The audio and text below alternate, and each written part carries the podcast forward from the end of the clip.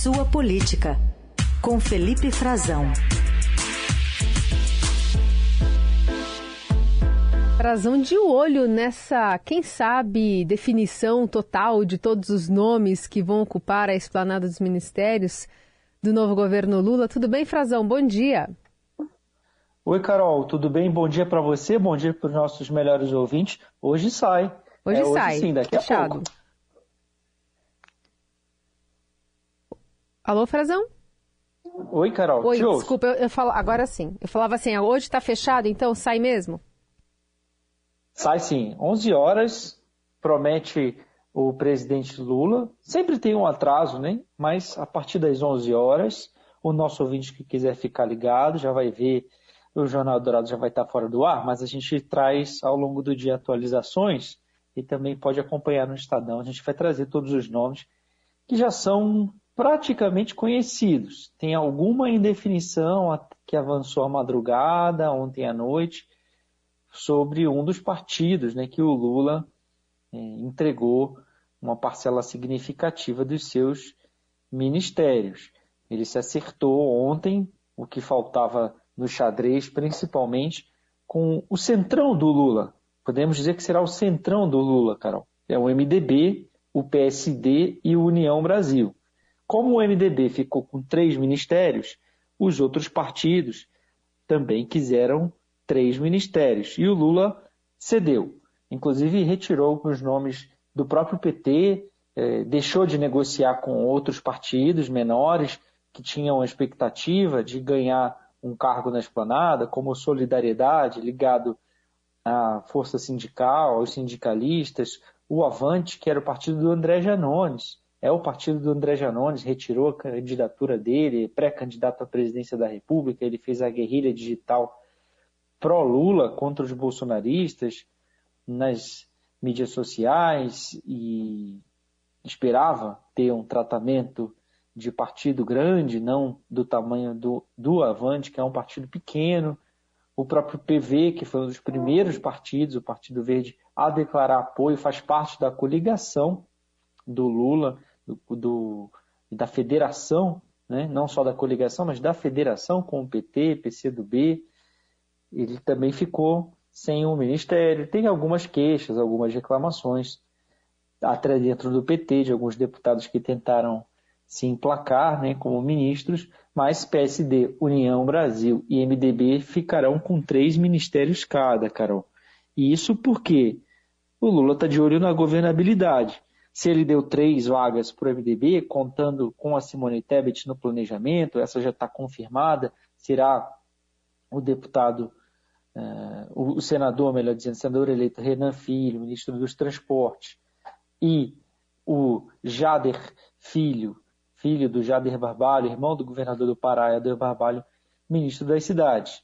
Por que União Brasil e PSD ficariam com menos? Se a bancada dos dois na Câmara é igual ou maior do que a do MDB. A bancada do MDB e do PSD terão cada uma 42 deputados eleitos. A do União Brasil, 59 deputados eleitos. Lula não pode abrir mão dessa quantidade de votos no Congresso, na Câmara dos Deputados. No Senado, Carol, a situação não é muito diferente. Aliás, o MDB caiu um pouco, já foi o maior partido do Senado, presidiu o Senado durante muitos anos, porém agora ele tem 10 senadores, terá 10 senadores, mesmo número do União Brasil.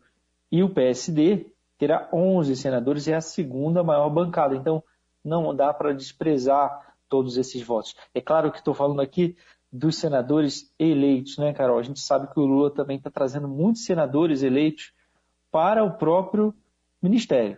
E isso vai mudar, desfigurar um pouco a configuração do Senado que a gente vai ver a partir de fevereiro do ano que vem que será o Senado com que o Lula vai governar nos quatro anos de seu governo. Mas uh, essas, esses encaminhamentos serão todos concluídos e anunciados às 11 horas ou um pouquinho depois, aqui em Brasília, pelo presidente eleito, já diplomado Luiz Inácio Lula da Silva, há muito pouco tempo da posse. Né? Ele uhum. não tem mais tempo para isso. É, era hoje ou amanhã, ou a coisa começaria a ficar se mostrar mais complicada ainda nesse xadrez, Carol, se ficasse para sábado, o último dia do ano. E, e, e, nesse arranjo aí, né, enfim, algumas mulheres estão aparecendo, né, na, nos nomes cotados, tem Ana Moser é, no esporte, é, Marina Silva no meio ambiente e Simone Tebet no planejamento e orçamento. Como é que se acomodou a Tebet nessa, nessa, nesse ministério que não deve ter a, a PPI, né? Enfim, um, algo que, que para ela era importante ou poderia turmidar um pouquinho mais a pasta. Aparentemente vai ficar meio diluído o poder né, dessa, dessa pasta. É, ela terá um, um, papel muito mais burocrático, não é o que ela queria, se não é o que eles chamam de ministério finalístico, ou, para a gente entender melhor, no nosso ouvinte, um ministério que toca obra ou entrega programa social, em que o ministro faz anúncios, tem mais visibilidade, começa a levar na ponta as políticas públicas do governo. Ela não é a ministra que vai viajar com Lula para inaugurar uma ponte, para apresentar o asfaltamento de uma rodovia, ou para entregar cartões do Bolsa Família, ou Minha Casa Minha Vida, nada do tipo. Era o que ela gostaria. Até no Ministério do Meio Ambiente, por exemplo, você falou da Marina, há a possibilidade de se fazer uma, série, uma agenda positiva já a gente vem anos de agenda negativa, então no, no meio ambiente, é, há a possibilidade de se fazer uma agenda positiva. Tem a agenda positiva já pronta para ser anunciada, retomada de investimentos estrangeiros, de contribuições ao Fundo da Amazônia, que é um fundo que tem é, dinheiro vindo da Noruega e da Alemanha, que eles já anunciaram que vão destravar as contribuições, recursos bilionários, dá para fazer operações, apreensões de madeira. A Simone vai ficar no ministério que não tem os bancos públicos, que ela achava que poderia aí sim influenciar na política de crédito, em alguns programas, planos, por exemplo, como o Plano Safra, poder ter uma participação mais eh, direta, né, ter uma, uma agenda política, ela vai estar numa agenda mais burocrática. É um ministério que define o orçamento, faz, como o nome diz, planejamento de ações de mais longo prazo.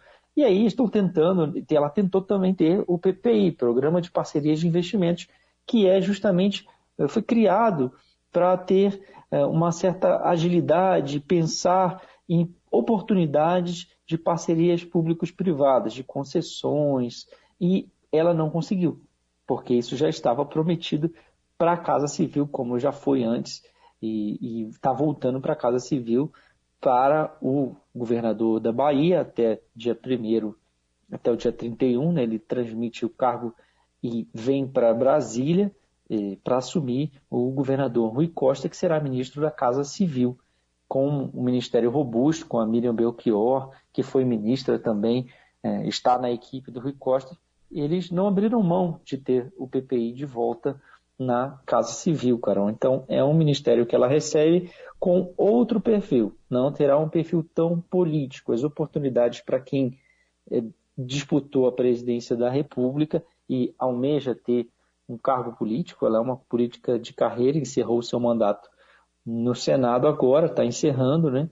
É, elas não são tão vistosas no Ministério do Planejamento quanto em outros ministérios que terá, o seu próprio partido terá. Mas ela não se entendeu com o próprio partido. Esse uhum. é um grande problema. Né? É. O partido nunca assumiu, sejam senadores, sejam os deputados do partido, nunca assumiu a Simone como uma indicação do MDB. Embora seja indissociável, ela está indo ali para o governo numa cota de reconhecimento, de retribuição do Lula pelo papel que ela teve na campanha eleitoral. Uhum.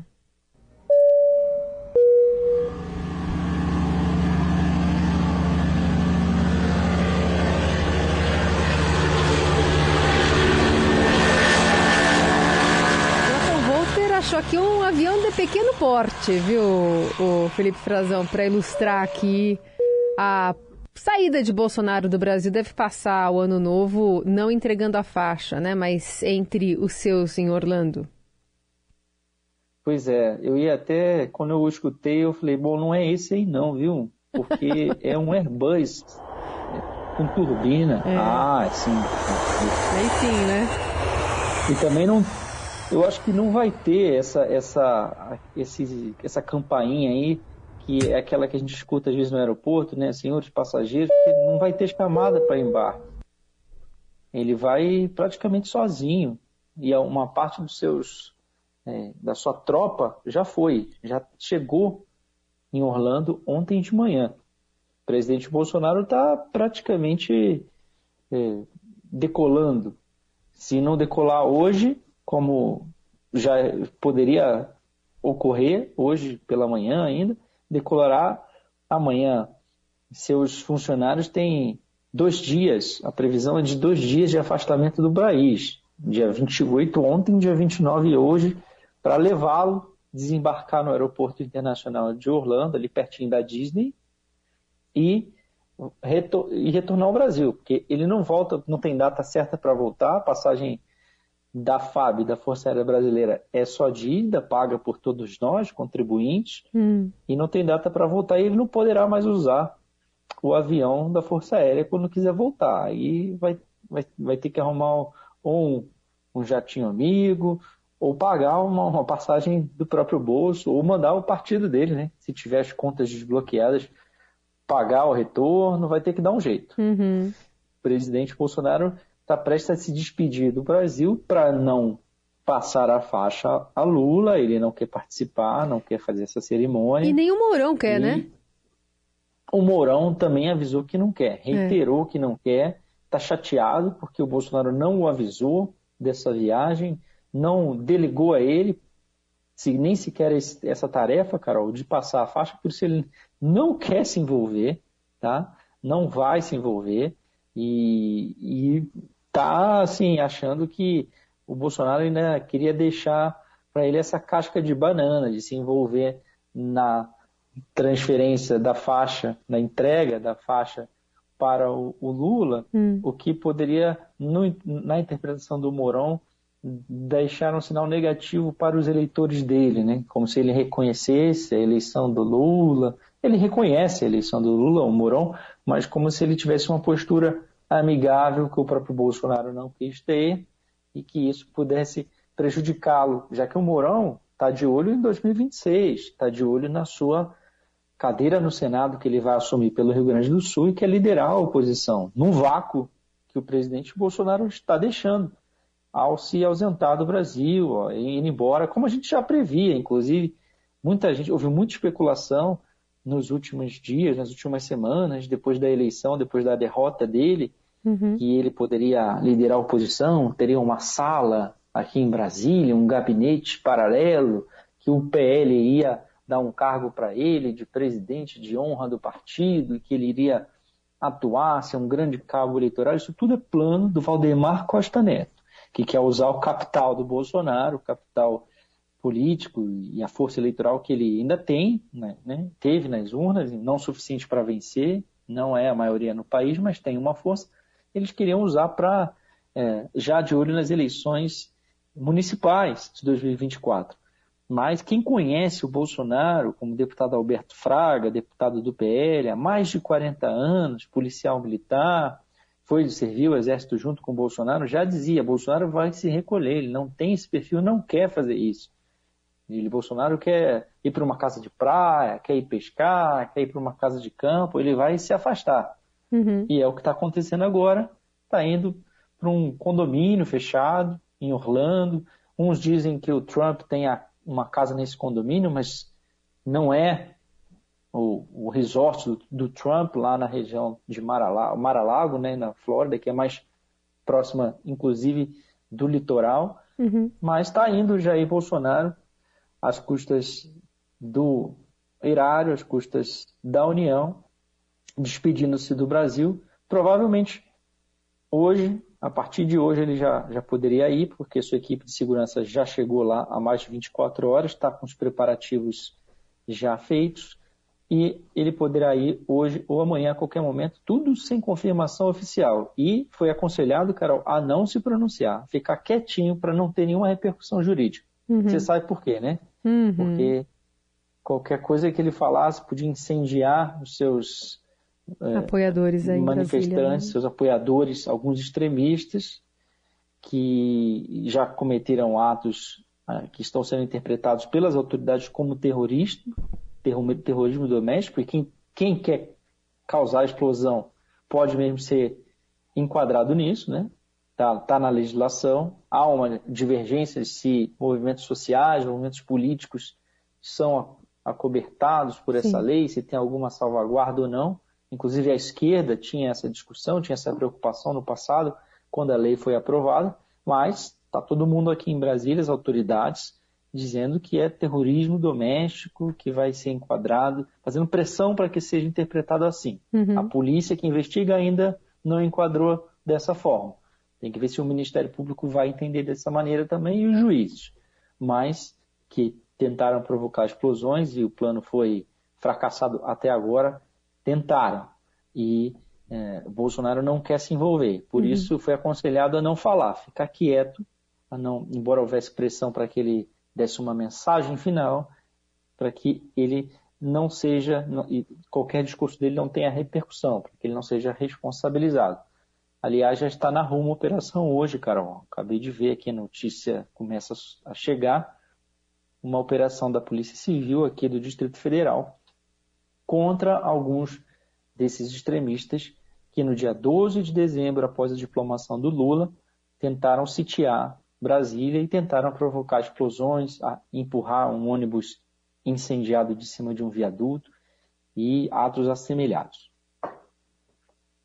Muito bem, esse é o Felipe Frazão, volta a conversar conosco aí nos próximos dias. Por enquanto, te desejo uma boa passagem de ano, um bom plantão e voltamos a nos falar em 2023, Frazão. Uma excelente virada de ano para todos os nossos ouvintes, Carol, para você também. E nos vemos ano que vem, que já é semana que vem. É isso então, aí. Então, tá bem pertinho. Então, até lá. Um grande abraço. Tchau, até. tchau.